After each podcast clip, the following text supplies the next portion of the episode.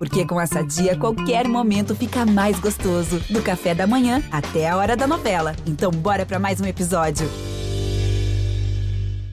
Oi, eu sou o João Vicente. Eu sou o Emicida. E eu sou o Chico Bosco. E aí, minha gente, eu sou o Fábio Porchat e esse é o Papo de Segunda. Papo de Segunda começando no dia do folclore brasileiro. Boa noite para as criaturas mitológicas desse programa. João Francisco e MC Douto, muito bem-vindos aí. Mitológicos, obrigado. Sim. E boa noite à própria lenda viva da televisão brasileira, Tony Ramos. Bravo. Que maravilha. Pra vocês. Seu Tony, seu, Tony, Tony. pra você, ô boca suja. La, lave sua boca ao falar dessa sumidade. o homem mais fofo do, do- Eu falei isso aí, ninguém Falou. sabe. Sabe que o Tony Ramos, além de ser conhecido como um ator premiado, um ator competentérrimo, talentoso, uma das maiores famas dele na televisão brasileira é ser educado com as pessoas que o cercam. É verdade. Isso, né? Todo mundo que fala de Tony Ramos fala, ele é educadíssimo com as pessoas. Virou já um adjetivo. mundo. Você parece o Tony Parece Ramos Tony da comédia, da- do, do, do rap, você é da filosofia. Isso né? é muito isso. bonito, mas uma pessoa que não precisava falar nem com a gente. Ele- Sim, né? Ele podia Ele não precisava falar com cuspir em cada um de nós. 95% Ele podia população. pisar em cada uma dessas cabeças e estar aqui falando com a gente. Muito obrigado. Uma salva de Ah, palmas. outra, outra. o Tony Aliás, se fosse esperto, nem aqui tava. também. Mas a gente pagou grande dinheiro. É. dinheiro. O Tony Ramos, que aliás, ele, ele tá em vários programas da Globo, é por isso. Ele tá fazendo essa peregrinação pós-pandemia. Tá aparecendo mais que o Paulo Vieira na televisão. Não é possível, isso Sim, não tava no É de Casa agora. tá na próxima temporada do Lady Night. É, minha, minha gente, olha o maratone aqui, ó. Bota aí. Eu que respondi para minha avó um dia: O que, que você quer da vida? E eu disse à minha avó, anos depois, que Deus a tenha, ela me disse: Deu certo, hein? Sabe o que, que era? Porque ela falava para mim: O que, que eu quero ser? E eu dizia: Eu quero ser um Oscarito na vida. E hoje as pessoas querem ser Tony Ramos. E o merecido número 10 de Pelé nas costas, Toninho! Tony Ramos! Ah, ah. Pessoal, menos um pouquinho porque tem visita aí. Ué, Você onde? Fazendo Onde? Tá subindo aqui. Ué, tá cadê? Pô, rapaz, muito obrigado. Ramos! Mas tu fez uma entrada clássica de cavalinho, Tony Ramos! Ah, mas eu sou seu fã! Ah, deixa eu desbocar logo aqui, porque eu prefiro a emoção legítima do que. Ah, o cara chato já tá chorando. ah, E daí? Aí chorar, chorei. Eu não suporto a soberba no ser humano. Não suporto aquele que põe o dedo e diz isto é que é a verdade. Não suporto. Ninguém tem a verdade absoluta. Obrigado. Aí tem visita especial, posso levantar para Por favor, já chegou. Parará. Gente, ele é um dos atores mais amados desse Brasil. Vocês conhecem Tony? O é de casa. Ô, de casa. Pode entrar! Ô, de casa. Dá licença, eu tô curtindo ali, viu? Ai, essa casa é linda, não é. Tony? Te ver, querida. Olha aqui, que coisa linda Isso que aqui é um isso. espetáculo, não isso é? aqui, eu realmente trabalho aqui há 46 anos, mas eu nunca tinha vindo aqui, eu conheci o lado de lá. E eu estou encantado com esse lago, com o rio, o rio que passa, a fonte. É uma a benção. vontade de, de vez em quando fazer um lanche aqui. Vem Pode aqui, vir! É uma peregrinação de seu Tony pela Rede Globo, porque, claro, ele também tá no cinema, ele tá divulgando o filme dele. Semana passada estreou o filme 45 do segundo tempo, que ele interpreta Pedro, um palmeirense devoto, apaixonado por comida italiana, pela sua vira-lata calabresa. Só que a crise faz o Tony querer desistir de tudo. Tony, só antes da gente mostrar o trailer e a gente falar do filme, é, quanto tempo de Rede Globo? Tô há 47 anos. 47 anos. É, é muito curioso ver, assim, dá pra ver que ele, ele vai nos programas, 47 anos depois, com uma alegria de estar no programa, né? Assim, Ele olha, ele tá no de casa e fala, ih, rapaz, nunca tinha Mas vindo deve aqui. dar a sensação de que ele vai despejar você. Falar, olha só, eu sou dono desse, lugar. Quando ele chegou aqui, eu falei, ele vai Ele despejar. vai gente. levar a gente. Como é que... é, claro que você é apaixonado por isso, assim, mas 47 anos depois, divulgando o filme Com vários tesão. pro- Com tesão, é isso. É isso, com, com tesão. tesão. Com- me- Me dá essa receita do tesão. Não há receita a ser dada. Antes de mais nada, muito obrigado mesmo. Vocês são ótimos e o papo que sempre está aqui, Emicida, estou conhecendo hoje aqui, prazer. Mas eu já tive a chance de ver você um dia que eu estava escondido. Já teve também? Tive, quando foi lançar aquela novela Sangue Bom. Lembra dessa novela? Sei, sim, sim. Se passava na Casa Verde, aí eu fiz uma, eu fiz parte da trilha dessa novela e acabei fazendo até uma ponta, um papelzinho mas ali. eu não A gente tinha que ter achado isso. pra Não, mas teve um isso. negócio que corrobora muito com tudo isso que os meninos falaram aqui, porque você fez um discurso muito bonito nesse dia. E eu tava ali no cantinho, ali meio escondido, assim, tipo, nossa, eu tô dentro da novela. Vi novela a vida inteira, agora eu tô- vou passar na novela. E você subiu lá e você fez um, um discurso. É, você, na verdade, não foi um discurso, você estava conversando com as pessoas, mas você conversou para que aquelas palavras alcançassem todo mundo. E foi um discurso muito generoso com a sua experiência, com a sua trajetória, com o que você representa para o Brasil. E você estava falando para aquele grupo de atores novos o quão era bonito se dedicar à arte brasileira. Foi uma coisa muito parecida com o que você acabou É, muito obrigado. Mas o que o Fábio me pergunta, e às vezes, amigos mais íntimos nossos, e talvez até de vocês, mas eu tenho grandes e queridos amigos, me perguntam, pô, você está sempre nessa pilha, a boa pilha, né? Não é aquela pilha histérica, não. Eu tenho prazer de estar aqui. Eu tenho prazer do trabalho, eu tenho. Comecei muito moleque né, a trabalhar, muito menino mesmo a trabalhar. Eu tenho prazer de estar com a nossa turma. Eu tenho muito respeito pela nossa turma, pelo jeito que são, cada um do jeito que quiser ser. Eu acho que a vida tem que ser vivida assim. Né? Eu tenho prazer de estar com meus amigos técnicos todos, sabendo das dificuldades deles. Quando você entende também, e é importante isso, Fábio, o lado de lá, o que está lá atrás, e tantos e tantos problemas, e anseios pessoais, etc., você torna a vida não mais fácil, mas você consegue compreender como é que tem que ser essa sua relação com a vida. Né? A minha vida pessoal, aquela que eu deixei aqui e entro aqui, essa está lá, guardada. Se há problemas a serem resolvidos, se há dores e encantos e desencantos, estão lá. Quando eu entrei no automóvel e vim para cá, não consigo trazer aquilo para cá. Assim como o que está aqui não entra lá. Não mesmo? Não. Não há possibilidade, e quem é amigo íntimo meu sabe, de uma personagem que eu esteja fazendo vá comigo para casa. Ela fica na roupa da personagem lá no camarim. Até amanhã, eu entro no carro e boto na CBN, depende do horário, tem aquele programa esportivo que eu estou retornando para casa, eu fico ouvindo lá o Quatro em Campo, até chegar em casa, tomar meu banho.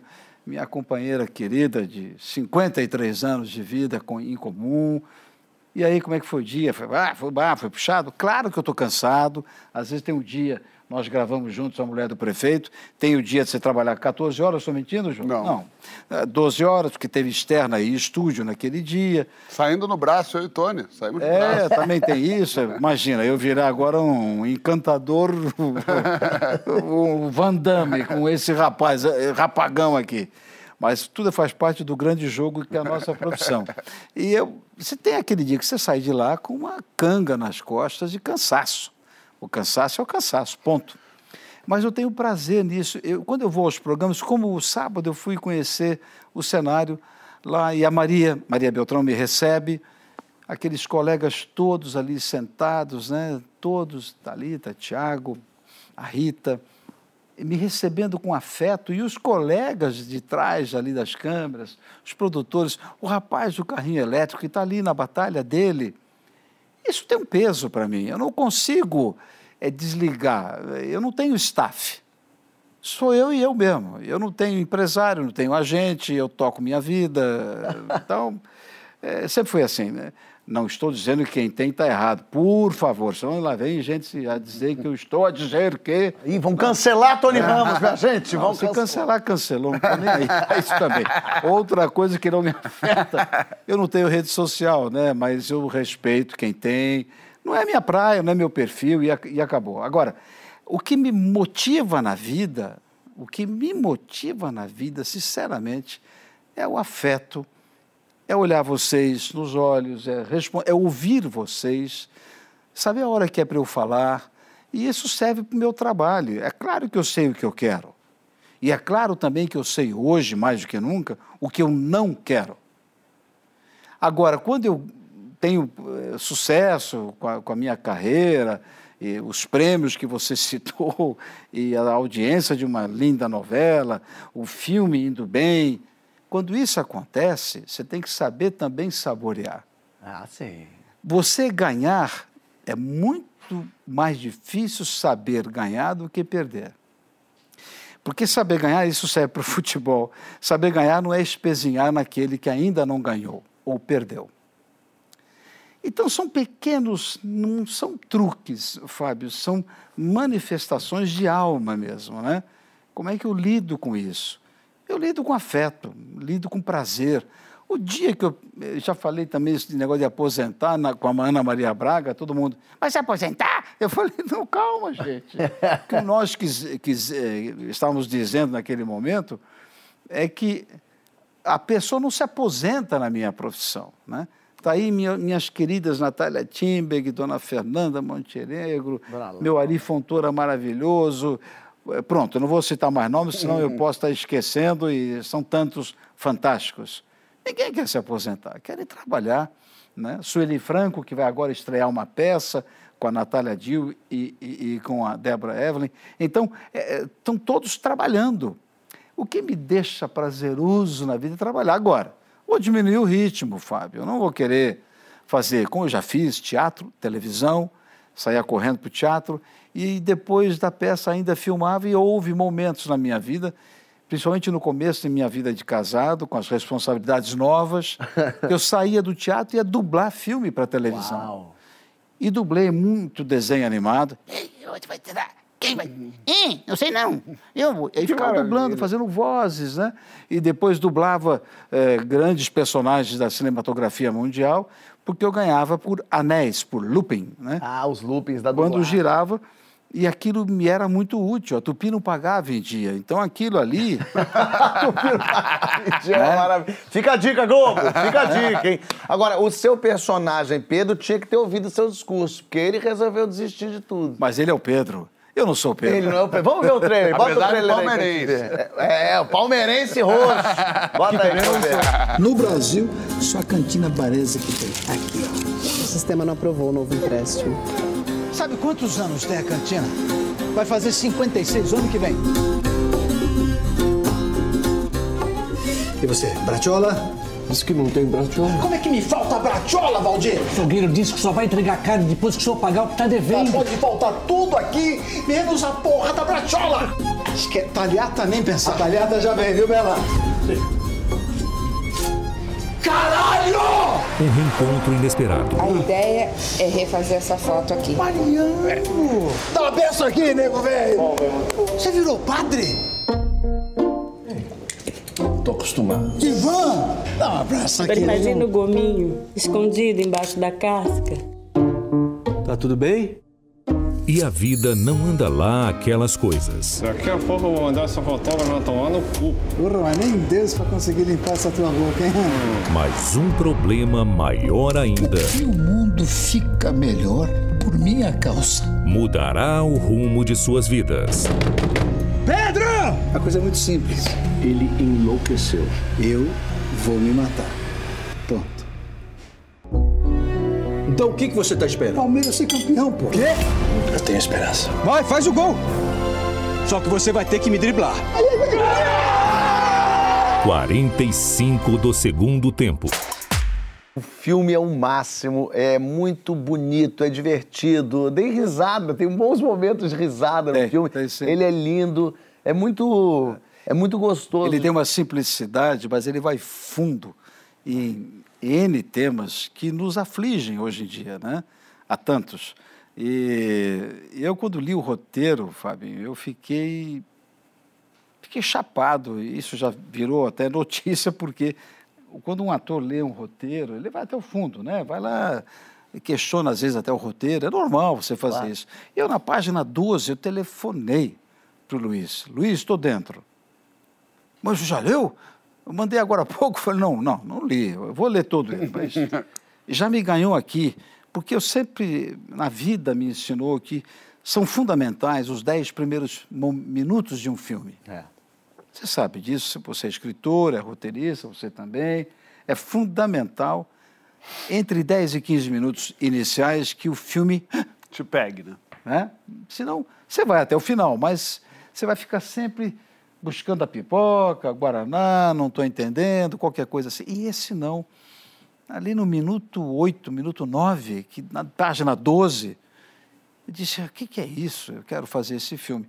Porque ele toca em assuntos que são muito, muito, muito interessantes e que estão aí na boca do povo.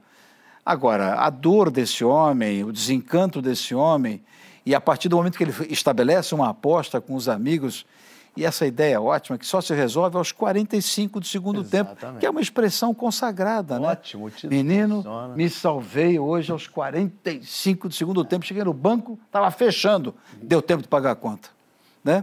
Então a ideia é múltipla. Foi, é um e uma lindo- das paixões do Pedro é o Palmeiras. É, Sim, do e- Pedro, disseste bem. Ué, só Achei que o Tony também É, é. Pra mim que- pra foi. mim é palmeirense, É, claro. Não, que curioso. eu sou, rapaz, um tricolor, sou um São Paulino, São Paulino, de tá. nascença. Mas aí é que tá, o ator é isso. É, lógico. Eu só interpreto Vascaíno. Eu já fiz corintiano no teatro, numa peça do Plínio Marcos, eh, quando as máquinas param, Ah, isso há 50 anos, eu, eu era um corintiano. E o programa e o livro Que da difícil, peça... hein? Que du- duro, hein? Mas ator. pro ator não tem que ter o difícil, tem que fazer assim e vai. né? É, E eu tentei fazer o melhor palmeirense possível. E olha, a torcida, uma torcida organizada do Palmeiras foi sorteada. Antes da Van Premier, teve um- uma sessão para eles lá em São Paulo. Que alegria, o carinho deles. Eu falei, ufa, passei. Mas a gente vai debater agora essas paixões que nos salvam. Futebol, a comida, os amigos. Qual que é a paixão que te dá vida? E quando que a gente perde a mão e vira aí fanático, né? Vira fanatismo. Que loucura você já fez por, sei lá, por um time, por um ídolo, por um projeto, por um amor. Enlouquece lá na hashtag Papo de Segunda GNT. E você cultiva que tipo de paixões, Tony? O Pedro tá lá no Palmeiras, no- na, na, É. no- na cantina Eu cultivo dele. paixões muito simples. A- aquela de, enfim, aventura de poder acordar, canecão de café, os jornais físicos, eu não aguento ler digitalmente. Eu tenho que ter as assinaturas de- dos dois principais de São Paulo, o Globo aqui no Rio.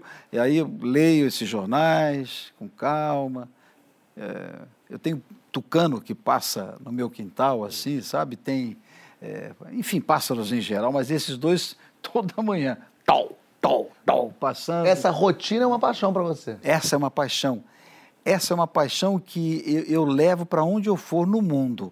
É, às vezes minha companheira diz, cara, está frio lá fora. Digamos, estamos eh, na Toscana, que é um lugar particularmente onde eu adoro ir. Está na Toscana, está 8 graus lá fora, e eu falo, ah, vamos andar. Eu acordo às seis horas. É um, é, é um problema isso, porque por que acordar às seis horas se você está de, de folga, de férias, né? Mas eu quero Por que aproveitar. acordar às seis horas? Mesmo se Eu, eu quero aproveitar. É uma das minhas paixões, acordar cedo e fazer o meu café da manhã. Eu adoro coar o café, eu adoro coar mesmo o café, depois lavar a louça do café. É um ritual que me faz pensar, tal, é, me ajuda. Claro, quando eu tenho que gravar, saio às vezes de casa às seis e meia, o café será na, na filmagem. Mas quando é dia normal, assim, a paixão é isso. só. Paixão é minha casa, paixão são meus filhos, meus netos, a minha companheira. Rapaz, é, são paixões que estão ao meu alcance, palpáveis, reais. Eu não tenho nenhuma paixão assim arrebatadora que, ah, eu preciso. Eu não tenho hobby. Não tem né? hobby, é? Não, eu tenho só roupão. eu não tenho, eu não tenho hobbies, não tenho. Ah, você gosta de fotografar? Gosto, tenho fotos A lindas. Itália é um hobby, pô. Não, a Itália não é um hobby. Comer é uma paixão. Para mim é uma paixão de vida, de é, ir, ir, ir para Portugal é outra grande paixão, entendeu? Conhecer restaurantes, comer. Conhecer bons restaurantes, comer. E não precisa ser aquele caro, não. Não, não, negativo. comida boa. Tem nada a ver é com você dinheiro. entrar pelas estradas europeias e parar num, numa estrada vicinal, porque alguém te falou que lá tem uma, uma nona, uma zia O que salsichão cozinha. de São Januário, pra mim, é uma delícia. Ué, e, a- É. e- e- e- escute aqui, companheiro. E a, a- a salsicha defumada que você come no estádio de futebol na Alemanha? que Eu já fiz. Mas é esse, cara, eu também quero essa simplicidade de um, de um, de um É, um, Frankfurt. é, um- é uma asinha de frango que É uma norte da... De É, Kiev. Pois muito Quando bem, você você tá vai aí- comer um buffalo rings, você sabe o que, que é, Aham. a asa de frango com bastante pimenta. Você vai comer um buffalo rings em região de, de, de, de neve, é outra coisa É outra. apaixonante. Agora, quando eu digo que a paixão é simples, ela está aqui, é do seu lado. As boas paixões é que estão ao seu lado. Então é Emicida, né? né? Esse gostoso. Emicida, o personagem do Tony, ele... pensando ele... muito no sofrimento do João Vicente, que ele experimentou muita coisa sofrida, assim. Mas eu não tô pelo quieto mundo. aqui, é, meu Jesus Cristo. O Tony ia falando, o Tony foi falando um país, descobrir eu pegava ali, pô, o João Vicente já chorou aí. Olha, Emicida. Essa foi gratuita. É, né? eu tô Essa quieto. foi uma voadora. Fiquei do- pensando, João Vicente, que é um playboy desgraçado. Que isso, que loucura. A esperança do personagem do Tony era no Palmeiras campeão ali, É. pra salvar a vida dele, enfim, os amigos estavam nessa veio também. palmeirense. Eu quero saber se você já passou por um momento assim de depositar uma esperança em alguma coisa assim.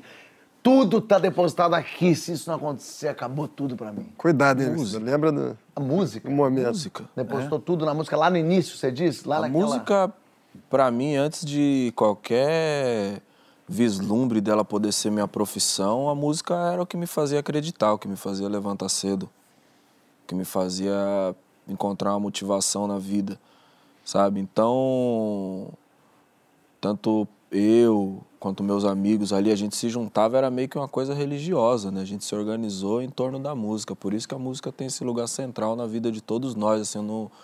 Às vezes eu, putz, sabe, você tem uma discussão no trabalho, uma situação chata, eu coloco música e pra mim é como uma terapia até hoje. A música é quem puf, baixa a poeira assim, faz eu E havia muita disciplina nisso, da sua parte e e dos companheiros? Tanto que o que fez é, por exemplo, na história da minha família, meu pai ele era DJ. É, mas o meu pai ele não conseguiu transformar o sonho dele numa profissão. Então ele se frustrou, virou alcoólatra e depois de um tempo ele faleceu. É, isso criou um medo muito grande na minha mãe, principalmente. Claro. Porque quando ela viu que o filho mais velho dela e já havia uma repetição da frase de dizem pra mim desde os seis anos de idade, agora você é o homem da casa, você é o responsável por cuidar de todo mundo aqui. É, minha mãe viu isso se repetir e ela viu também é, essa coisa da arte chegando de novo. Isso criou um grande medo nela, porque ela provavelmente sentiu que aquela história estava às vésperas de se repetir dentro da casa dela. E a forma que eu encontrei de mostrar para ela e para todas as pessoas que desacreditavam daquela relação é, foi sendo muito sério na minha relação com a música.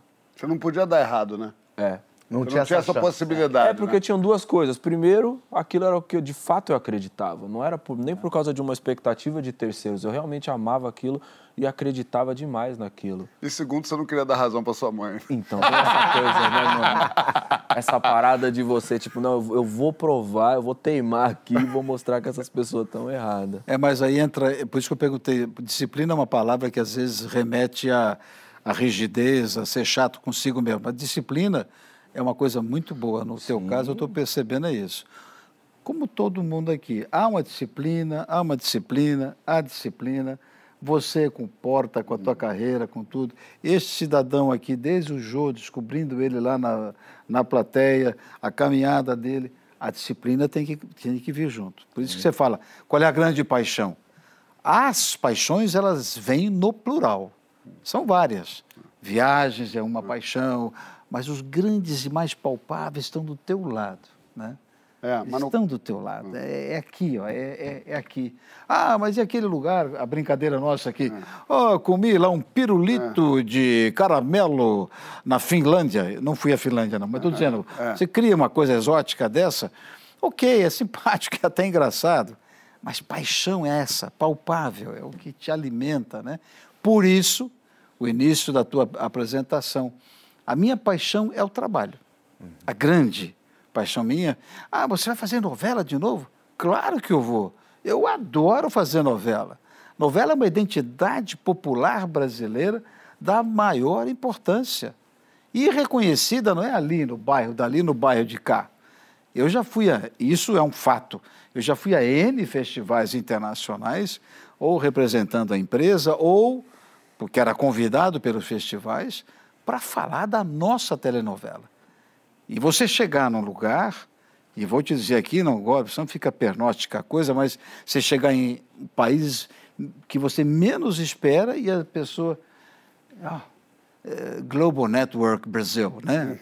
É lá da TV Globo do Brasil, né?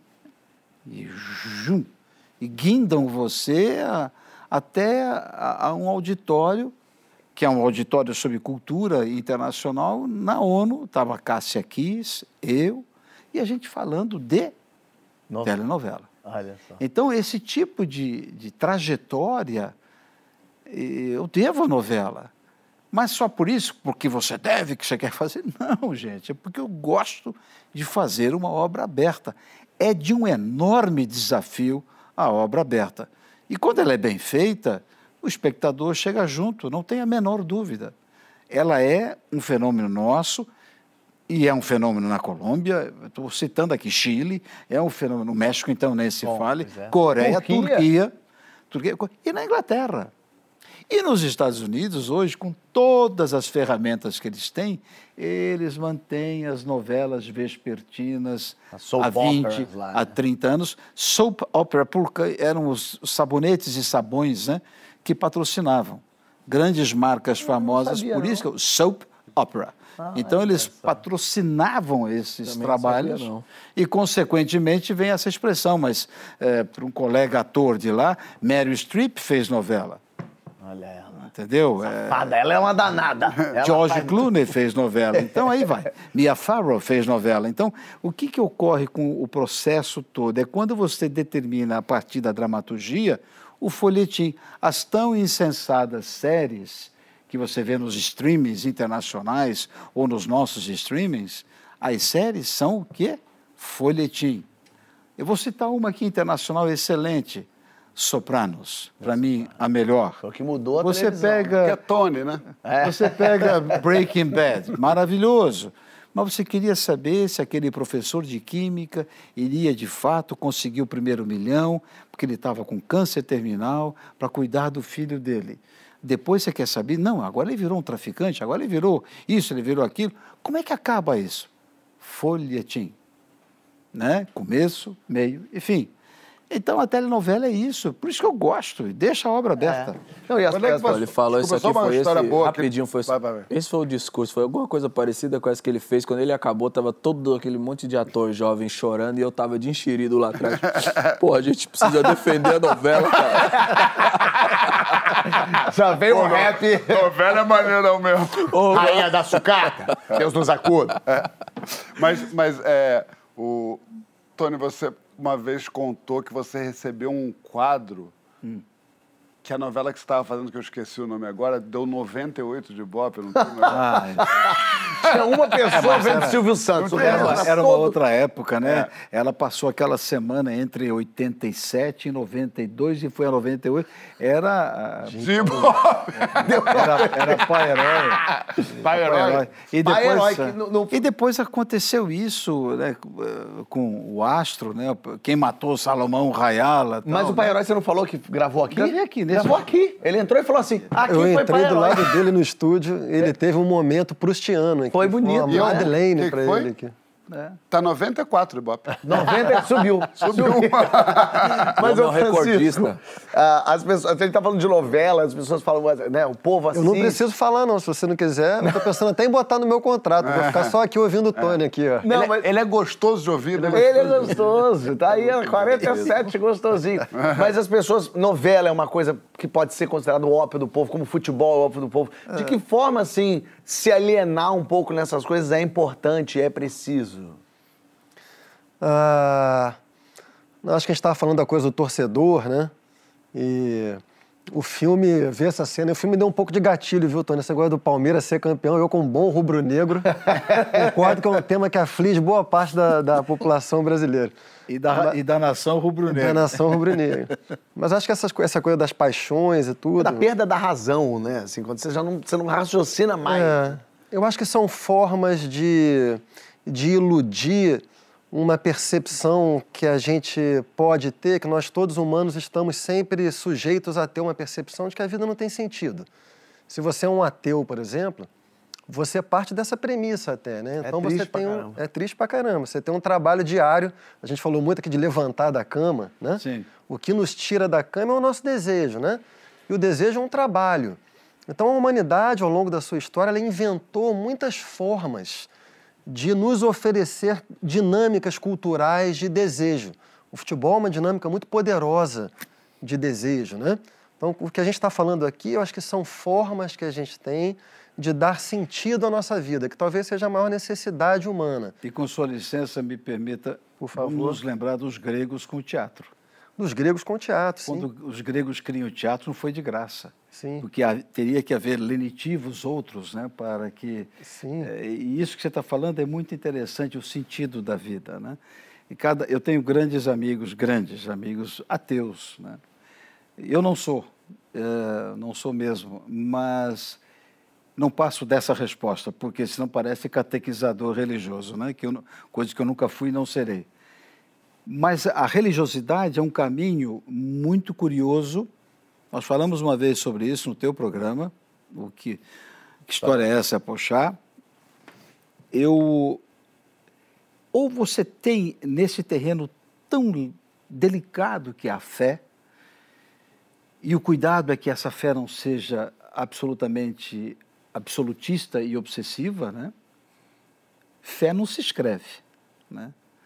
Então, é, é, muitas pessoas que eu conheci e conheço na vida, grandes pensadores, eu cito, por exemplo, o Tristão de Ataíde, o Alceu de Amoroso Lima, que era um ateu clássico, né? E eu tenho colegas que eu jamais direi nomes que eram ateus e, de repente, foram tiveram problemas sérios e aquilo mudou a partir de um determinado fato e hoje tem a sua religiosidade. E eu, eh, eh, eu acho que muitas vezes a religiosidade ela leva a pessoa a um tipo de estímulo, porque ninguém tem essa verdade absoluta, né? que eu já falei muito sobre isso. Como o famoso químico austríaco, que eu estou tentando lembrar, o cara importantíssimo, e disseram, o senhor citou Deus, ele falou, é, e Österreich, né? O cara austríaco, ele falou, é, citei, mas e você? Você vai me citar o quê? Você tem também essa resposta absoluta? Você tem uma fonte melhor? Você tem outra fonte? e ele disse, não, não tenho, é que eu achei interessante o show, porque é um químico e tal, um cientista, ele falou assim, e daí? Você acha que eu não tenho nenhum tipo de iluminação que aconteceu comigo? E comigo aconteceu. Sobre isso eu não falo mais. Então é isso, quer dizer, a religiosidade é uma coisa muito íntima, muito pessoal. Assim como eu encontro ateus que são de caráter melhor que muito carola de igreja. Então a gente tem que entender como é que é essa religiosidade, né? Eu sou um cristão, sim, eh, Bosco. Eu sou um homem, enfim, de muita profissão de fé. Porém, quem sou eu? né? Vou me repetir dizendo isso. Quem sou eu para apontar o dedo contra a manifestação judaica, a islâmica, o o de cultos afro ou afro-brasileiros ou meramente africanos, né? Quem sou eu para falar contra os hindus e seus 318 mil deuses? Lá eu estive, lá eu trabalhei com eles. E eles me respeitaram muito como cristãos, como cristão. E eles têm uma história que remonta 5 mil anos antes de Cristo. Agora, eu tenho o meu Cristo, a minha fé, e com ela eu vou caminhar até a minha morte. E Cristos diferentes para cada um. Alguém um dia perguntou para mim assim, Fábio, você não acredita em nada? Eu falei, eu vou deixar vocês escolherem qual que é o certo. É quando vocês chegarem a uma conclusão, eu mas é um direito vocês. seu. Mas é- cada um acredita num Cristo Não, mas é um direito seu. Eu acredito, eh, é difícil falar isso, mas é bom que isso tenha acontecido a partir do que o Bosco citou, que é o sentido da vida, né? e que mu- muitos que nos assistem nesse momento poderão estar buscando o sentido da vida. Todos nós, em algum momento de dor ou de desencanto, a gente fala, pô, que vida é essa, né? É uma expressão até comum, mas eu acredito e acreditarei e continuarei. Eu tenho provas disso, não me interessa, não vou escrever livro, não vou revelar nada fantasmagórico ou fantástico, mas a fé me move muito, muito. E essa fé nesse homem, nesse Cristo, quando você vai a Jerusalém, como eu fui, quando você vai para os interiores de Israel, como você vai para os interiores da Turquia, como eu fui, depois da Capadócia, conhecer a casa onde viveu a mãe de Cristo, a Maria. Em Éfesos? Hã? Foi em Éfesos? É, andei muito. Né? E, e quando você chega e vê japoneses budistas fazendo assim, eu falo, rapaz, o mundo ele é amplo e essa questão, que é uma questão muito pessoal, ela não pode ser tratada de qualquer jeito. Né? Assim como também o ateu que não, tem, não teve nenhuma iluminação sobre esse aspecto, também não pode ser atacado. Sim. Lógico. Então, Só contar uma pequena anedota. Pra antes gente ir tô vendo próximo que Você bloco. quer acabar o bloco. Vai. Eu não sei se o Tony conhece. O Voltaire, filósofo, iluminista. Falei com ele ontem. Hã? Falei com ele ontem. Eu tava sem falar com ele, mas Voltaire essa semana. Foi na sua peça, né? E Voltaire, um ateu, iluminista ali, e estava no seu leito de morte. Aí a família religiosa resolve chamar um padre para dar ali a. Como é que chama Extrema-unção. aquilo? A extrema unção. Aí o padre vira para ele e fala: O senhor, nessa hora grave, renuncia ao diabo. Ele vira e fala assim: Acho que isso não é a melhor hora para fazer inimizade. Ó, na volta a gente vai entrar nos bastidores da vida do Tony, da nossa, inclusive. O que, que você faz quando ninguém tá vendo, hein? O que, que ninguém imagina sobre os Posso seus falar? perrengues? Eu... Não, calma. Na próxima. Conta na hashtag Papo do Segundo GT que eu quero saber o que, que o Joãozinho Vicentinho faz quando ninguém tá olhando. Ah, eu fico vendo vídeo do Tony. Ele come gente. Vamos embora. Vamos seguir. Bota aí.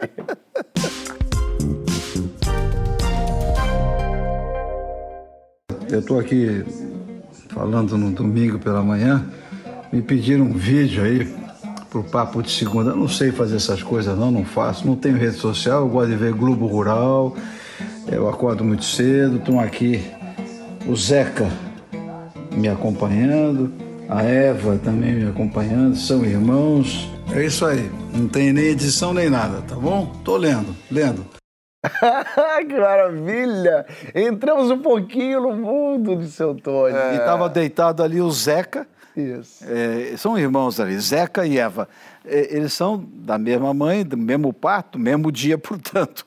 E o Zeca nasceu surdo. E é lindo de ver Eva cuidando de Zeca. E nós fomos aprendendo, Lidiane principalmente, foi aprendendo. Ela começou a se instruir com veterinários, com vídeos, como lidar com o cão surdo. Né? Que curioso isso. E é muito bonito. E eu, já aprendi também. Então eu falo, agora não. Não, não, não. É, e ele vai para a caminha dele. Na língua de sinais. né? Aí faz assim para ele, vem cá. Zeca, Zeca, papá. É, quero. Pau. Ah, mas falar ele fala. Ele fala, fala quero. O quero dele é. Tem que levar no seu programa novo, João. Toda sexta-feira, 10 e meia da noite, aqui no GNT. Ah, você estreou. Quem salva quem? Quem salva quem? Mas Quem a gente- salva a gente está de volta aqui com esse filósofo Antônio de Carvalho Barbosa. Talvez você conheça pelo singelo nome de seu Tony. Seu Tony Ramos, sim, sim. A gente vai falar agora dessas coisas que quase ninguém sabe sobre nós, os bastidores da vida. A gente é diferente quando ninguém está olhando? Conta pra gente seu lado B secreto, lá na, no hashtag Papo de Segunda no GNT. Em que momento o Antônio de Carvalho virou Tony Ramos de vez? Tem- ou, ou é muito separado o seu Tony do Antônio? Hoje em dia ou quando lá atrás aconteceu? Os dois. O momento em que você. Não, não o momento em que você resolveu eh, virar como ator, mas em que momento você percebeu que o Tony Ramos estava crescendo Ah, bom, e maior do que o Antônio? Eu vou ser rapidinho lá atrás, tem que ser lá atrás. Eu Boa. só sou ator por causa de Oscarito e Grande Otelo. Mas Oscarito eu olhava demais. A molecada que não conhece, por favor, procurem no YouTube, vocês vão se deliciar com o grande Oscarito e com o grande Grande Otelo. E, então eu ia para as matinês de domingo, olhava para o Oscarito e depois ia imitá-lo em casa para minha avó, minha mãe, àquela altura separada de meu pai, e eu ficava muito com mamãe e minha avó. E eu imitava, minha avó ficava louca. Mas, filho, que, para, o que você está fazendo essa micagem toda? Porque era uma expressão da época, dos anos 1950, porque o mico fica pulando de galho em galho, faz brincadeiras, rouba banana, não sei o que e tal. E eu dizia para ela que eu queria ser Oscarito. Então, ali começa. Quando eu vou para São Paulo, isso é interior de São Paulo, meus seis anos já estava, em sete anos estava em São Paulo, e quando eu começo a me interessar para valer televisão, já com 14 anos, vou para a TV Tupi, fui Que aprovado. não pagava em dia. Fui, a- que não- passou a não pagar em dia depois. E aí que eu, eu ganhei lá o, o contrato, porque gostaram, eu fazia tudo ao vivo e fui aprovado, blá, blá, blá. E eu ia- fazia vozes, né? Eu fazia várias vozes e tal. E, e, e me contrataram. E quando me contrataram, eu fiquei esse tempo todo. O seu João Ribeiro Filho dizia: Precisa dar um nome, rapaz, pode ser Antônio. Vamos, vamos botar Tony, tá bom, Tony? Com Y. Eu me lembro que ele assim, com Y. Eu falei, assim, senhor. E quais são os sobrenomes da tua família? Eu falei, ah, Amaral, Gurgel, Souza, Ramos, Barbosa, Moreira, Carvalho. Ramos, é curto. Tony com Y e Ramos, é curto, tá bom? Sim, senhor. Eu disse, sim, senhor, nunca pensei em numerologia, só falei sim, senhor, e, e toquei meu barco. Mas seu Tony é E muito hoje em diferente. dia eu reconheci o, o Tony Ramos já, eu já era um homem casado, eu já via que esse nome se impunha já na carreira. Venho para a Globo, aí acontece sucessos absolutos, midiáticos, com novelas, eh, enfim, eh, de grande sucesso. E eu percebo que esse Tony está lá, mas nunca me atrapalhou enquanto Antônio. Deu para entender? Nunca atrapalhou o Tunico, dos meus amigos mais íntimos, até hoje, meus, meus queridos amigos mais íntimos, o eh, Denis Carvalho, Daniel Filho, Tatá, Luiz Gustavo, Tarcísio Meira, Tarcisão, sempre me chamaram de Tunico. Tunico aqui, Tunico, Tunico, Tunico. Esse Tunico, esse Antônio, esse Tony Ramos, eles nunca me atormentaram, nunca misturou isso. Deu para entender, Fabinho? Sim. Nunca, nunca me deu bode, não. Nunca. Eu soube sempre separar isso. Eh, ia para fila de banco. Eu não chegava. Eh, Seu Tony? Não. Achava até constrangedor quando queriam que eu passasse à frente. Não estou falando que, ai, que cara certinho. Não, não é isso, não. Apenas um cidadão. Perfeito. Então, eu não, não ia.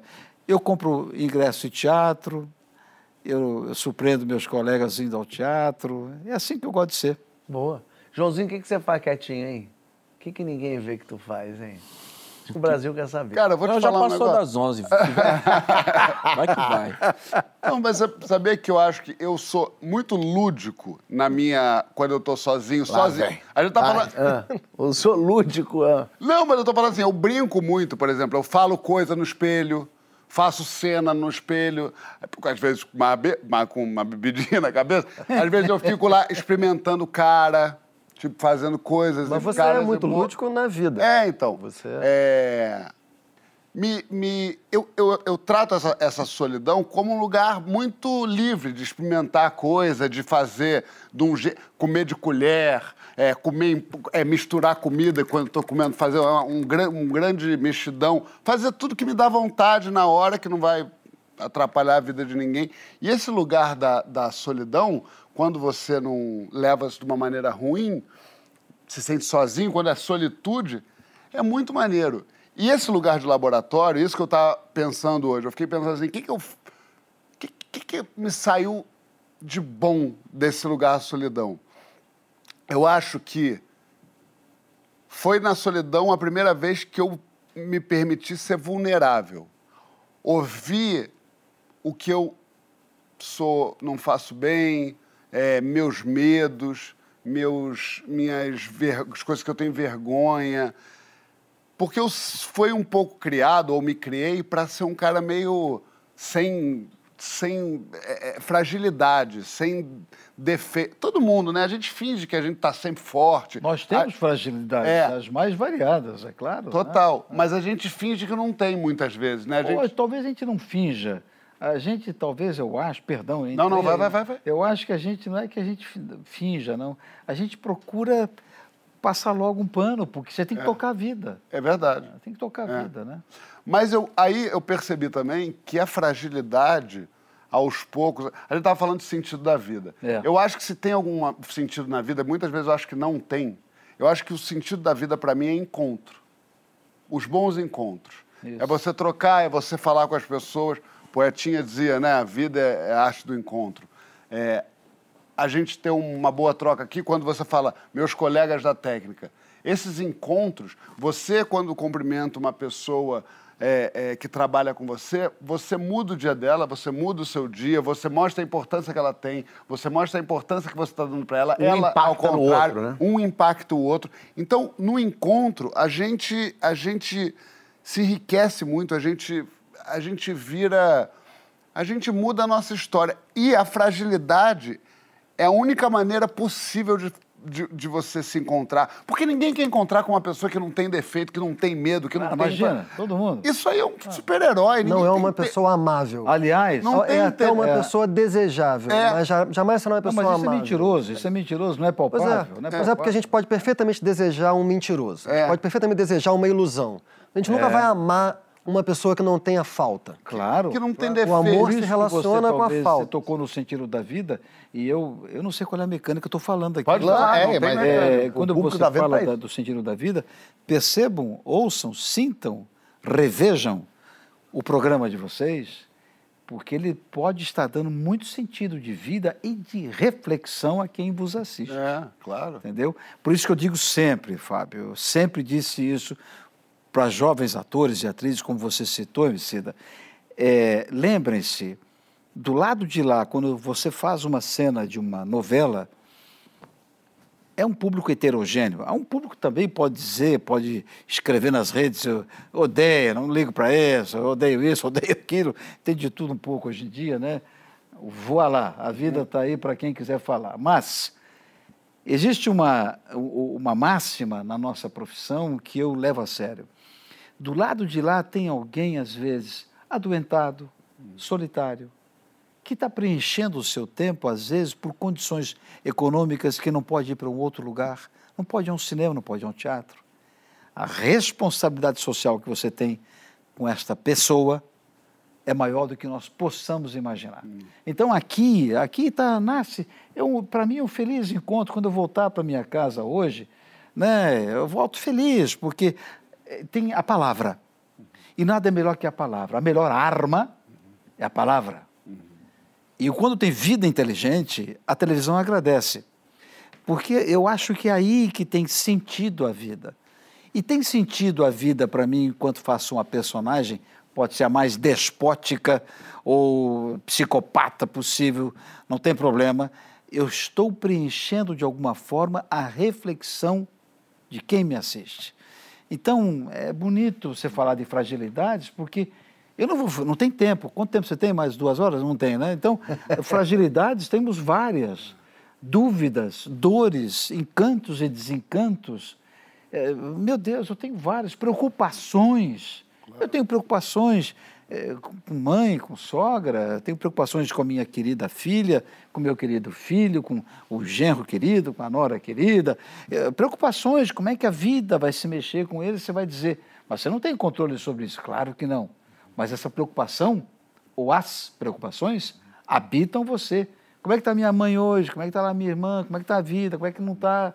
Eh, Estão precisando, sabe? como é que? Ah, ah, ah, você tem isso, mas qual é o sentido da vida nesse momento?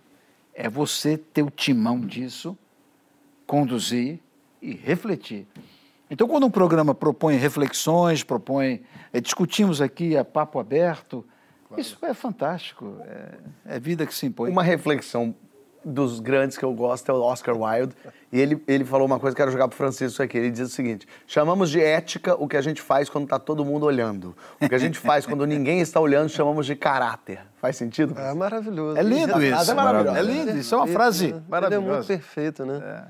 Porque sem mencionar a palavra, no fundo o que ele está descrevendo é a hipocrisia, né? A hipocrisia é o que surge da incongruência entre o comportamento público que se quer construir, né? a imagem de si que se quer construir, e a verdade O eu dos ideal, né, atos Francisco? privados. O eu ideal, né, Francisco? Tem, o João é bom, é, é, é meu melhor aluno.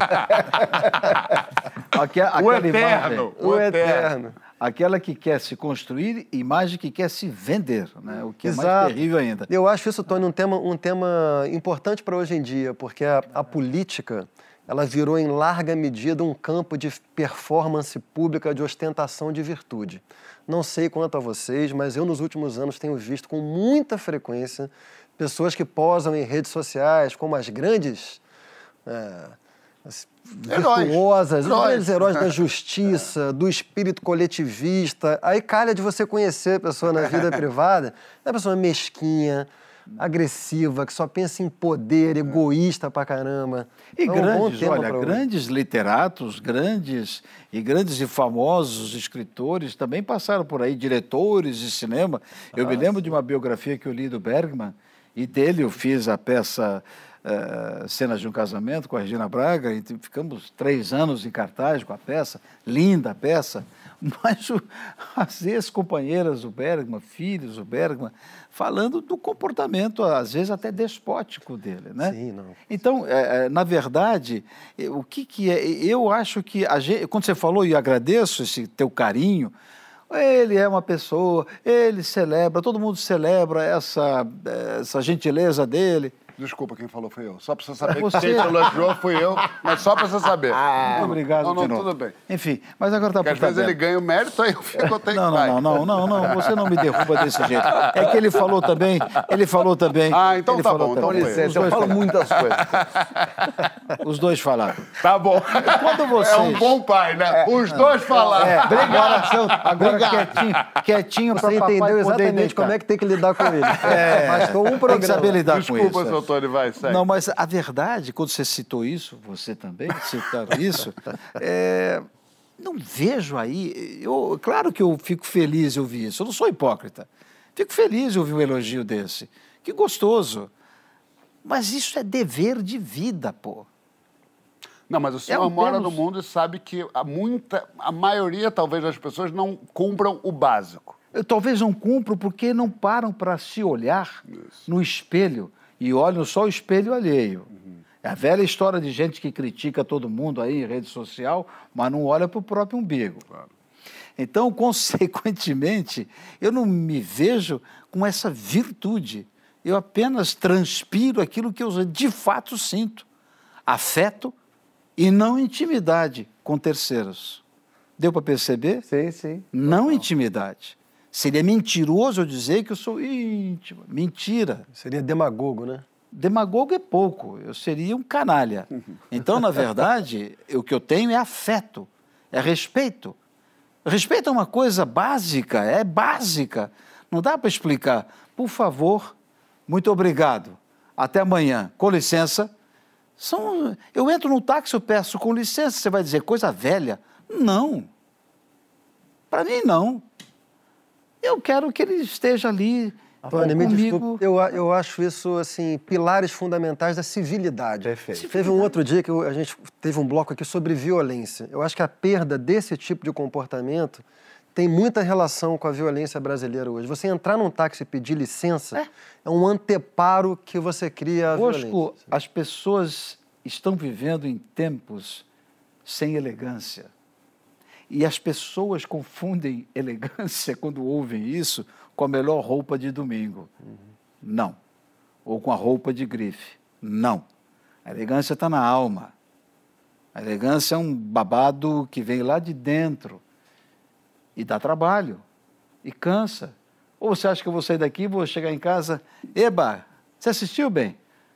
Talvez nem tenha assistido tudo, talvez tenha dormido. Que é isso, jamais. Espera, não dorme, fica aí que a gente calma. Não, não, com certeza ela vai tá- estar assistindo. Mas o que eu quero dizer é o seguinte, ela vai perguntar como é que eu estou, como é que eu não estou, gostou, curtiu, etc. Como é que estava lá, como é que é lá, onde é que é, blá, blá, blá, blá. Até a adrenalina baixar, não é assim com vocês não, quando vocês terminam aqui? É, opa, muito iogurte, maçã, um banhozinho. bolinha. Um banho, não, outro acabou. banho. Outra- Eu botei um lindo banho aqui. Ah, mas eu senti Aqui, quando chegou, Acertei o cabelo do tio e tal, mas vou lá, vou. Outro banho, vou relaxar. Ah, é isso aí, ele na intimidade é cheiroso. É, ele né? também sozinho faz assim. Emicida, eu queria saber de você o quanto, é, quando você sobe no palco, você vira uma outra pessoa. Aquele emicida do palco é totalmente diferente do emicida quietinho em casa plantando seu legume. Se ele não quiser responder, eu respondo, mas vai. É isso que eu ia falar. Talvez o João seja melhor do que eu O responder quanto, quando tem uma plateia vendo, você tem que ser um outro emicida. Ou tem Vou que ser falar- o emicida. Vou falar Então, uma coisa que o Tony acabou de dizer no primeiro bloco. Não, nem com a- precisa, se ele com a- disse, não, com a qual eu me É, identifico Francisco. Ah, você vai demais. comentar, que é perfeito. essa, essa coisa do- da expectativa que a plateia tem naquele que sobe no palco, Hum. sabe? E a expectativa que as pessoas têm é, naquele que eles gostariam de encontrar na calçada, assim. Eu, eu acho que fazer música me deu uma uma coisa muito abençoada, que é as pessoas escutam e elas criam uma ideia de que eu sou um, um amigo que elas nunca tiveram a oportunidade de encontrar pessoalmente, É. sabe? É, mas quando a gente sobe no palco também tem uma coisa você precisa fazer jus àquele momento, né? A luz, a expectativa, o som e tudo mais. Mas é como se eu também pendurasse esse personagem, saca, mano? Essa coisa do, do super-herói ali em cima. E na hora que eu desço, eu sei que eu sou só um operário da arte, sabe? E, entendo que parte do meu trabalho também é mostrar para as pessoas que não é um super-herói, assim. Aquilo ali é uma parada que durante muito tempo eu acreditei que aquilo era uma coisa de outro mundo. E hoje eu gosto que as pessoas entendam que aquilo ali também é uma profissão. Sim. Sabe? Assim como o cara que constrói uma casa, o cara que faz um pãozinho quentinho na padaria, o policial, o salva-vidas, sabe? O motorista. É, acho que hoje, hoje essa é a coisa que, que mais me encanta, de poder, sei lá, falar para minhas filhas que essa é a minha profissão também. E eu amo muito minha profissão e espero que elas amem a dela da forma que eu amo a minha, sabe? Tá quebrando o coração do João com esse negócio de operário da arte. Pro Não, João, até porque é você é, o mentira. cara que mete o pé no amplificador, obcecado com essa cena. Não, porque é Mas não tem mentira. os caras que tá na obra também, mete o pé aqui e passa ali a serra. Mas é muito legal O subir- Emicida, se ele não fosse um personagem no palco, ele, pra começar, ele não estaria acordado, porque a uma da manhã ele tá dormindo na hora dessa. Mas é muito legal subir Eu no também palco. assisto Globo Rural. Ah, eu não Aquela hora me lembrou muito. Eu adoro Globo Rural, meu Deus do céu. Eu não perco. Eu não, Eu não perco. perco. Mas é muito legal subir no palco. Agora eu tô com um novo show em stand-up aqui no Rio de Janeiro, Casa Grande, sexta, domingo. É, mas quando eu entro, assim, alguém... Mas qual é o horário? Diz o horário. Ah, Sexta. é. Sexta e sábado às oito, sábado sessão dupla, seis e oito. Por enquanto, daqui a pouco vai ter duas, quatro, seis, oito e dez. Jeito E tá estendeu-se a temporada, minha gente, até fim do ano. Então vocês podem bonitinho comprar. Daqui a pouco é de terça, domingo e segunda só não vai dar porque Porque tem tem o aqui. Mas é, alguém um dia me perguntou, Fá, mas não tem uma pressão assim, você entrar no lugar para quase mil pessoas para fazer aquela gente rir? Eu falo, é meio ao contrário. Para mim não é uma pressão. Quando eu entro e vejo aquelas carinhas assim, ó, as pessoas falando, meu Deus, Ansiosas, ele é. vai me fazer rir, vai ser engraçado isso. Eu fico ao contrário, eu falo assim, ai que maravilha que vocês querem rir também. Ainda bem que vocês estão. Dá, um, dá uma sensação de vamos junto, que é muito gostoso, assim, de subir no palco, as pessoas elas já estão assim, ó. Ih, vai ser engraçado, vai ser engraçado. é muito bom isso, assim. E aí parece que, que quando você sobe no palco, eu, eu, eu, eu entendo, assim, quando fazendo comédia no palco, não é que seja. o- é, No stand-up, por exemplo, não tem um personagem, sou eu. Mas sou- é, é- é uma persona, é quase que meio grau acima. É quase que um, um pouquinho mais frenético para quase que conseguir sustentar essas mil pessoas que estão ali querendo rir. Então tem um, um ligadinho acima. A pra- velocidade do áudio. Que loucura ele falando isso. Se você fosse aquilo que você é no palco, ninguém te suportaria. tá louco? O quê? Não, porque você fala sem respeito. Claro, pra dar ritmo. Não tô, não, mas, mas, mas na intimidade aquilo seria inviável. Uma pessoa falando e bufando, falando e bufando. Não teria como. Não, Mas, mas ao mesmo tempo, o que eu tento passar com a comédia, essa coisa da, persona de subir no palco, é que as pessoas olhem no palco e não vejam ah, uma pessoa. Que vejam assim, Ih, esse cara é um primo meu. Esse cara é um amigo meu. Esse cara é, um. Ele é assim mesmo. Ih, tu é assim mesmo. Eu adoro, pra mim, o melhor comentário é. Pô, tu é, É, igualzinho, é, hein? é. Tu é igualzinho. Eu penso, pô, que ótimo. Era isso que eu queria. Que você entendesse que quando eu tô fazendo aquele negócio, eu sou igualzinho mesmo. Eu tô fazendo aquilo ali. Mas eu quero saber quem é você quando ninguém tá olhando. Que quando ninguém tá olhando, eu fico arrumando a casa. Nem um maluco, eu troco a lâmpada. Mas existe esse momento em que ninguém está olhando? É raríssimo, raríssimo, mas tem. É quando, porque eu chamo a atenção por um tempo inteiro, eu adoro. Alguma mania esquisita, não? Não tem, mãe. Outro dia alguém ficou lá, ah, mania. não tem." O que eu faço é isso. Eu tô, por exemplo, vendo a TV, botei meu Succession lá. Aí tô vendo daqui a pouco ali entrado e falo assim, cheio de mosquito morto nesse, nesse negócio aqui, não pode ficar. Vamos parar o Succession, vamos lá. Pegar a escada, subir a escada, tirar o negócio, lava, ajeita, bota de volta. O que? O lustre? O lustre. Aí Ah, você desmonta, sabe desmontar? desmonto. Eu tenho que chamar, sabe o quê? Uma grua, um guincho. é bacana, tem essa vocação. Não, mas eu isso. gosto. Aí daqui a pouco eu tô passando pelo banheiro, olhei atrás da cama. Ih, pó. Como é que tá atrás da Diz cama? ele, é poeira, né? Que ele quis dizer, porque na- no ritmo que ele vai falando pode até se confundir com Ah. outra coisa. Tá, vai. e aí eu não me confundi, não me confundi. Um dia, quatro da manhã, minha mulher semi-dormindo, eu peguei o aspirador de pó, no meio da pandemia. Mentira. Peguei o aspirador de pó, ela, o que, que é isso? Eu falei, tá totalmente sujo aqui atrás, isso aqui vai intoxicar Ela tava todos dormindo, nós. você começou a aspirar o trás da cama. Atrás da cama. Zzz, Você aí- é igual a Ana. Toda a minha solidariedade a Nathalie. Eu sei exatamente o que é isso. É uma coisa insuportável. Eu quero saber um pouco mais como é que é todo mundo sozinho aqui. Vamos ver se seu Tony é um ser humano igual a todos nós? Sim. Por exemplo, aí tem aqui, ó. Ó, sim ou não? quiser, ó, sim ou não? Oi. Tem aqui a plaquinha do sim, a plaquinha do não. Então, por exemplo, quando tá em casa, às vezes sozinho, tem uma coisa assim no chão. Tu pega com o pé? João pega de pé, é? Eu pego com o pé. Tu é mais macacão? Eu pego com o pé fácil. Pego com o pé, pego com o pé, tento jogar no lixo com o pé. Eu pego. Seu Tony, não. Não, eu abaixo, vou lá, pego, vou pra lixeira, tem lixeirinha em vários lugares, assim, da Olha casa, aí. pia, não sei o quê, eu vou lá Isso e é pego. porque é sem talento para tal. Se eu soubesse pegar com o pé, pegaria. MC da pega com o pé? Meu parceiro, até se tiver um bloco e Eu uma caneta, eu não. escrevo com os dois aqui. ó. eu gosto disso também. Eu sou Aliás, assim eu também. nunca tentei pegar com o pé, agora eu vou começar. Ah, olha aí, tá Pra mim falta Vale habilidade também. Tira esse nessa sapato categoria. e pega com o pé. Só, sozinho agora, casa. vai agora. Agora. Mas não vou mesmo. Sozinho em casa. Tem uma roupa que tirou pra ir, que você voltou. No dia seguinte vai usar, dá uma cheirada na roupa pra ver se a roupa ainda tá, tá útil, dá pra usar de mas, novo. mas essa eu não entendi. Ó, é evidente. E- Ué, evidente. Ó, seu Tony médio, ó. Francisco cheira, não faz isso. Pra ó. mim, a premissa já não vale. Sozinho em casa. Não acontece comigo. Eu tenho três filhos, um bebê, mulher, cachorro, papagaio. Sozinho no lotel. Sozinho em casa. é, Sozinho no lotel. Sozinho no lotel. Sozinho em casa. Tá sozinho em casa, tem ninguém olhando bonitinho. É, tem que. Tem que. é, tem um negocinho no dente. Vai até lá pra tirar com o fio dental. Ou às vezes é uma coisa que tá mais próxima, uma coisa que cutuca, é uma faca que cutuca. Credo. Credo? Fio dental. Não, então ao contrário, Então não, é o então fio não. dental. Ah, Não, é coisa que tem embalagem é, que acabou de abrir, é perfeito. Pra tirar do dente, Claro. João. Segura. Entendeu? É isso, dá, porra. fio dental. É. Tá aqui, não, tô com o João nessa também. Emicida depois do torresmo aqui no estúdio é um espetáculo. Aquele dia que eu ofereci torresmo pra Juliette, né? Depois eu fiquei pensando Não, você ofereceu, não. Você, assediou, você obrigou ela a comer um torresmo. E ela falava, eu não quero. Mas aquele torresmo merecia. Faz xixi no banho? Ah, isso é sustentabilidade, rapaz. xixi no na- no chuveiro? É. Não? Não faz, seu Tony. Mas agiliza a vida. Não, agiliza avisa antes, pô. Ué. Mas faz xixi, dá descarga e toma banho. Não, não, que eu tenho uma parceira, rapaz. Não vou Mas fazer é isso. faz não. no ralinho. No ralinho. E depois faz assim, É. ó, com o pé. Joga é que ele não sabe fazer nada com o Tony. Tony Porque botou o se- sarrafo muito alto. Tem que fazer no ralo, senão não entra pro clube? Não, Ué, pode. que é isso? Faz onde for. Faz onde for, não, pode um fazer. dia eu tava fazendo meu xixizinho. Não, não vou entrar nessa, não. Olha aqui. É, vamos, vamos pro próximo bloco, minha gente.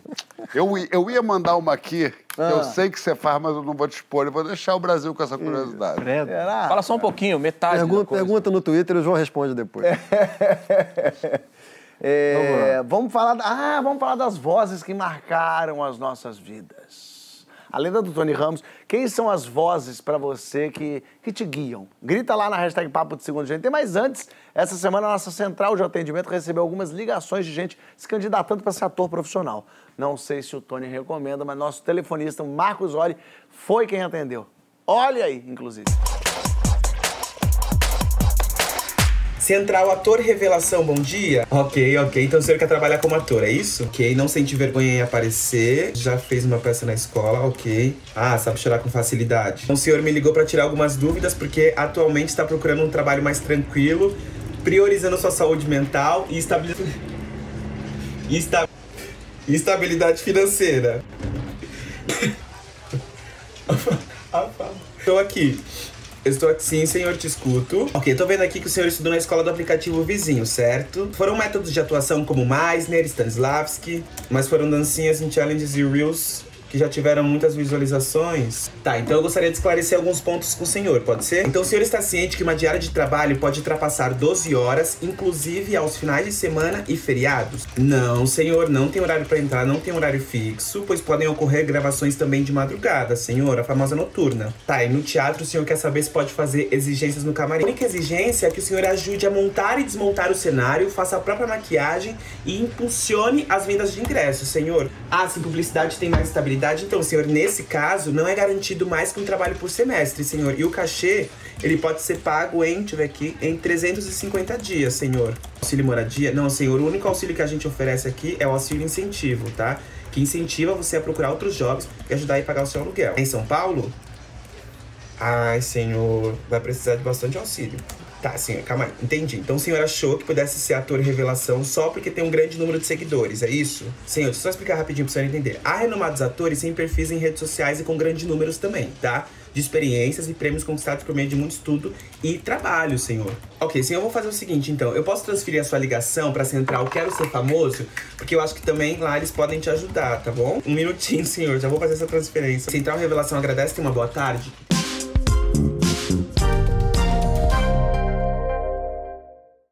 O negócio é, eu tô dirigindo, a criança tá ali atrás, o almoço tá aqui na frente. E é cortando o ovo e o frango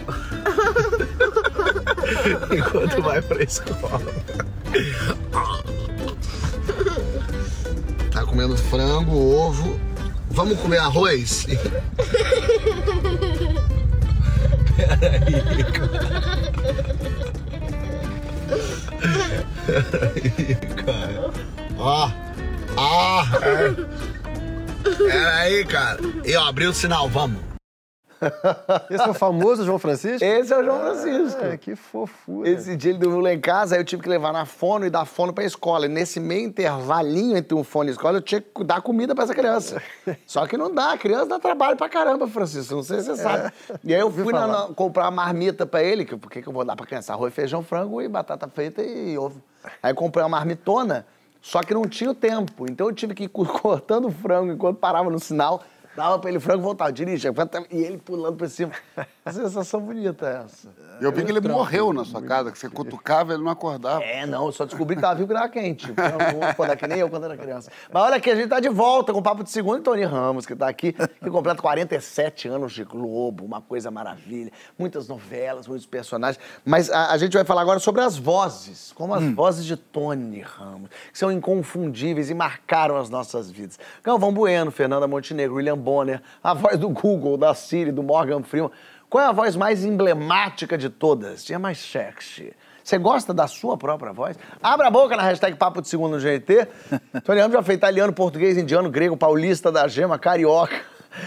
Esse Grego? Falou grego? Falei grego. Como é que vai? Tem um trabalho todo de voz Tem, encontrar tem, tem, esses... tem. Tem, porque cada, cada idioma, ele leva você a uma entonação. Você percebe ao falar o espanhol, se você falar o espanhol com ele cefeo de, de Espanha, ele cefeo, ele está aqui e é um espanhol em Madrid e tal.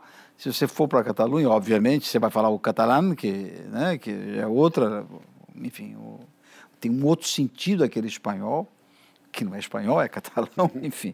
E se você ouve o, o argentino, observem vocês aqui. Aqui temos atores, músicos, filósofos, Raiz. professor, tudo. Vocês vão perceber que é curioso o, o- argentino. Ele, ele tem uma cantilena muito particular dele. Olha, que tal, que, que, que, te, e a tu voz estava, se, é normal que você por mais grave ou agudo que seja, aguda que seja a sua voz, é, é- é- é- essa, digamos, essa maneira de falar aquele espanhol te leva a uma outra sonoridade. Mas você né? faz esse estudo sozinho? Você vai, vai atrás do professor? Quando você tem que fazer, aí, vai, o seu pessoal já é um grego. Na a questão da Grécia, a Grécia não. A Grécia tinha professores, né? Professores mesmo da universidade, da- das neolatinas, das greco, greco-romanas. Veio um professor, veio de São Paulo. Eu tinha aula aqui na- no edifício sede da empresa. Depois tinha uma professora que ficava conosco no, no estúdio. E, porque tem as expressões idiomáticas. Quando eu fui gravar na Grécia, o texto estava todo ele já eh, decupado no grego palpável, quer dizer, e não na, na escrita grega. Então eu tinha que dizer, se para calóies apareceu, ele tinha que dizer isso, mas eu vinha com um diálogo todo montado, eu contracenei com atriz grega, com ator grego, com figurantes gregos, então eu tinha que ter aquilo decorado e finalmente uma cena enorme que eu vinha a cavalo, um cavalão grande, e era fechado pelo carro da Glória Pires. E ela pedia desculpas em inglês. E ele respondia, ah, americanas, americanas, mas- e começava a falar em grego, falava, moço, ela em inglês, I don't not understand you, uh, I'm, uh, I'm a Brazilian, né? Ah, e ele ficava nervoso em grego. Aquilo veio no roteiro para como ter, tem que ser dito. E, claro, os professores me corrigindo, dizendo, e quando eu cheguei lá, os atores de lá dizendo, ah, é melhor dizer, mete essa aí, que isso aqui a gente diz mais É, do sim, que... claro. É uma expressão essa, está correta como está aí, mas está formal. É, diga isso, entendeu? Vai fazer mais sentido no, É, no dia a dia. E eu, eu fui na deles, né? Eu tinha que me jogar, primeiro capítulo, tinha que me jogar bêbado, cheio de uso na cabeça, eu tinha que me jogar na, naquele mar lindo e, e gritar, eu sou grego com muito orgulho, e atrás de mim gregos ali assistindo aquilo. Então, eu me cerquei. Está correta essa frase, assim? Com alguns eu falava em francês, com outros em inglês, outros nada. Eu dizia, ah, ah, falava, ah, ok. Aí aquilo foi me ajudando. Né? Ah, legal. Mas o texto, o texto sempre tá, é o estudo anterior. Na Itália, quando eu fui gravar Passione, eu fui antes, muito antes dos meus colegas, porque eu tive aulas com os tratores. Eu tinha que saber manejar trator de plantio, trator de colheita, eh, como regar aquelas plantações. E na Toscana, sim, tomar muito cuidado, porque alguns tratores em terreno acidentado. Você tem que ter essa técnica. E eu fui lá com o seu Rocco, que o tempo inteiro me falava das diferenças da pronúncia toscana e dizia rasa, rasa, dizia rasa, rasa. Eu dizia rasa, casa, casa minha, rasa, e não casa minha. E eu, ia, claro que eu não podia falar daquele jeito toscano puro, É, porque, bom, ninguém senão você entender. não se comunica com o espectador, Claro, né? é. Você tem que ter aquela coisa. Mas isso é o prazer da profissão, né? E descobrindo essas e coisas. na Índia, a mesma coisa. Fazer. Quando falaram de eu fazer um indiano, eu falei, credo, como é que vai ser isso, Como né? é que vai falar? Como é que vai? Mas aí tivemos aulas e aulas e aulas aqui no Rio. A gente tem uma- um compilado de muitos tones ao longo desses 47 anos. Bota aí. O que, que é isso? Sai da frente. Sai da frente, tô falando, vocês, vocês dois saem da frente que eu tenho que passar. Só um instantinho, Manu, só um instantinho. não Você sabe que você não pode tirar nada do que tem aqui dentro. Me dá essa não tô brincando. Me dá essa-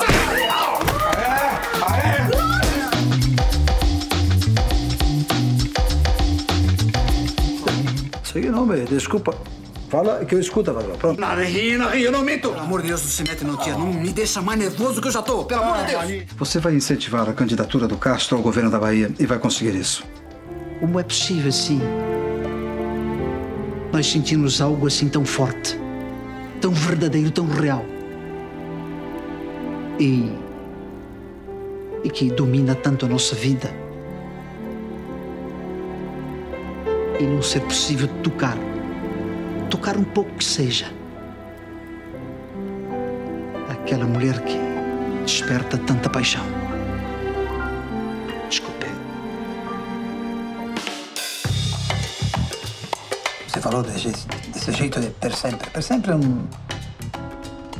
Per sempre. Não se sabe. Pra você ficou melhor, então. Você vai lá e nhaque. Nhaque, sem jeito de falar. É por isso que eu não te conto nada. Quando os mais velhos falam, a gente obedece. Não se contesta. Não é verdade, Tchatcha? É, se está na lei, está na lei. Pronto. Ai, que maravilha. Saudade de. Flávio, meu Deus do céu. Excelente. Pois é, com Flávio, ai, saudade grande, Flávio. né? E, e o Flavinho, a gente, ele, a gente dividia assim os ensaios que antecederam as gravações de Caminho das Índias, né? E era a dedicação, a disciplina dele, e minha também, a gente ali tentando entender a música. A música indiana, Messida, ela foi transmitida, tem muita coisa que não é por partitura, ela é uma transmissão oral. E você vai entendendo aquela cultura, como eu disse, você não, não vai para lá como turista. Eu, eu convivia com o, o motorista, com o chefe da produção, ia almoçar com eles, e eles falarem dos seus lamentos, das suas preocupações. A comunicação nossa era, a maioria das vezes, em inglês, mas o interessante é que quando eu precisava daquelas expressões indianas, principalmente o Zé de Abreu, que fazia um sacerdote, né?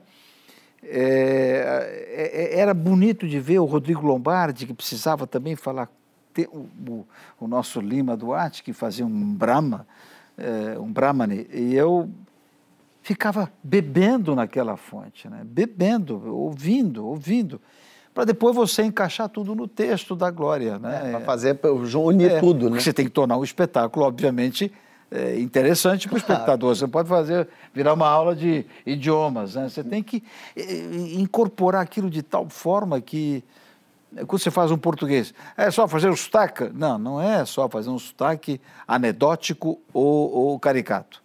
Você tem que entender essa musica, a musicalidade dos pronomes, mesmo que, que o pronome que ele tem que ser usado num tempo certo, né? não é só fazer uma piadinha. Eu sei falar português, vai falar É. português. Não, é Você isso. falou do anedótico, do caricato, mas e é interessante que as vozes marcantes que a gente sempre pensa são muito imitáveis também, né? É, quais são as vozes que se a gente pensa em uma voz marcante?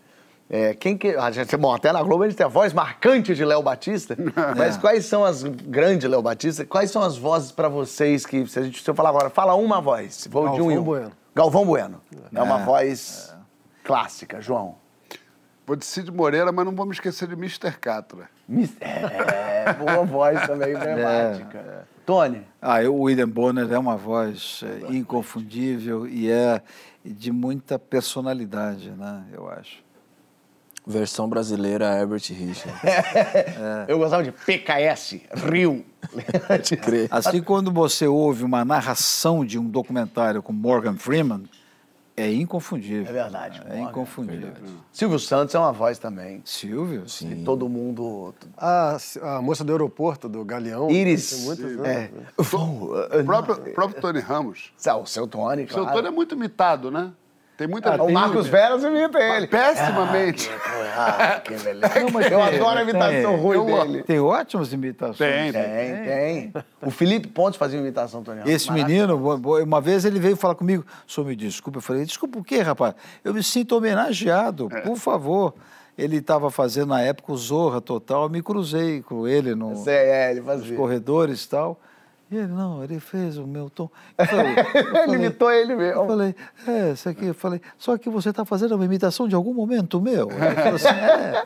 A Hebe Camargo tinha uma voz, para falar de mulheres também, a Hebe tinha uma, uma voz muito marcante, com um sotaque muito marcante Ah, também. sim. Sabe quem que pra mim, é, pra mim é muito forte, assim, feminina? Nair Belo. É, maravilhoso. Aí. Nair Belo é muito forte. né? Tem algum, tem algum rapper que você sabe imitar? MC da- Não sei. Ah, o Mano Brown o tem que saber imitar. sabe imitar. diário, que fez um diário de um detento? Nenhum? Não sei, o Rael é o cara pra fazer o Brown. O Rael. você tem, tem grandes nomes que a gente ac- acaba esquecendo aqui, o espectador, a espectadora vão dizer, ah, não, tem aquele, é verdade.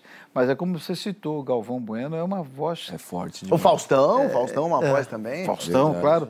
É, e o Chacrinha, quando o Chacrinha entrava, era dele, era dele. né? Gugu, valendo! Tem, e é engraçado, né? Porque a voz vai criando Luciano Huck, tem uma voz. é, vai, vai meio. vai virando uma persona a voz, né? A gente ouve. Eu lembro que um dia tinha um, tem um imitador do Faustão, é, o Pedro, que era uma. O Faustão fazia programa na Globo todo domingo, e daí era, sei lá, uma terça-feira. Daqui a pouco eu ouvi um. Ô, louco, bicho! Falei, meu Deus, mas reconfigurou o meu dia, porque assim, Faustão é domingo, o que que tá acontecendo? E daí, de repente, eu tava vendo TV e falei, ah, não, era um imitador. O cara imitava tão bem que a voz vira uma outra coisa, né? As pessoas usam como uma gag, assim, como uma piada, né? O, ah, Mr. M. O Mr. M ficou forte mais por causa do Cid Moreira que pelas mágicas. Mas a telenovela, quando você está todos os dias na casa das pessoas, para mim, uma voz inconfundível e linda é de Francisco Coco. É uma voz forte, linda, de personalidade. E aí você vai descobrindo, a telenovela é diária, né? Você, eu fiz novelas com 220, 240 capítulos, né? Elas foram caindo tal para 140, 150, 180, 120. Então, mas de qualquer maneira, imagine, são diárias, né? É, É, as essas vozes vão vozes, marcando. elas vão marcando de alguma forma, né? Eu quero lembrar as pessoas que quinta-feira agora é aniversário de quem? De seu Tony! Ah, parabéns! pra você! Olha aí! Parabéns! Quantos anos? Quantos anos? 32. Alegria de te dizer, meu filho, 74. 74. 74. Obrigado, seu Tony. Que, olha, acabou, minha gente. Papo Linders. Acabou, estamos chegando aos 45 do segundo tempo aqui. É isso aí. É, você, inclusive. ó, Tony, Brigadíssimo pela Eu que agradeço. Obrigado. Agradeço mesmo, Sensacional, foi Pedro. ótimo para mim ter estado aqui, ter te conhecido, a ti também, Luciano. E esses dois menininhos que eu conheço há algum tempo. Conheceram dois Muito garotos. obrigado. Muito obrigado pelo carinho. Obrigado, Obrigado mesmo. você. Obrigado. E quer ver o, o Tony no cinema? Vai lá, 45 do segundo tempo. Filme maravilhoso. Com, com- com um elenco excelente. É lindo. Denise esse elenco Fraga. Denise Fraga. Tá lá o Ari Franca. Cardoso, tem Ari, Cassinho. Cássio Gabos. Todo mundo vai assistir correndo. Papo Luxos, beijos pra vocês Ah, todos. beijo pra você também. E assista agora o documentário de Ana, a Princesa do Povo, que faz parte da programação especial de 25 anos sem Diana, Diana pra não falar Diana, É uma série aqui no. GNT. Beijos, até semana que vem. Lembra que amanhã tem que história? Poxa, mas é uma bobagem. E sexta-feira, às 20h30, também tem. Sobe esse crédito bonito. Valeu, obrigado, obrigado.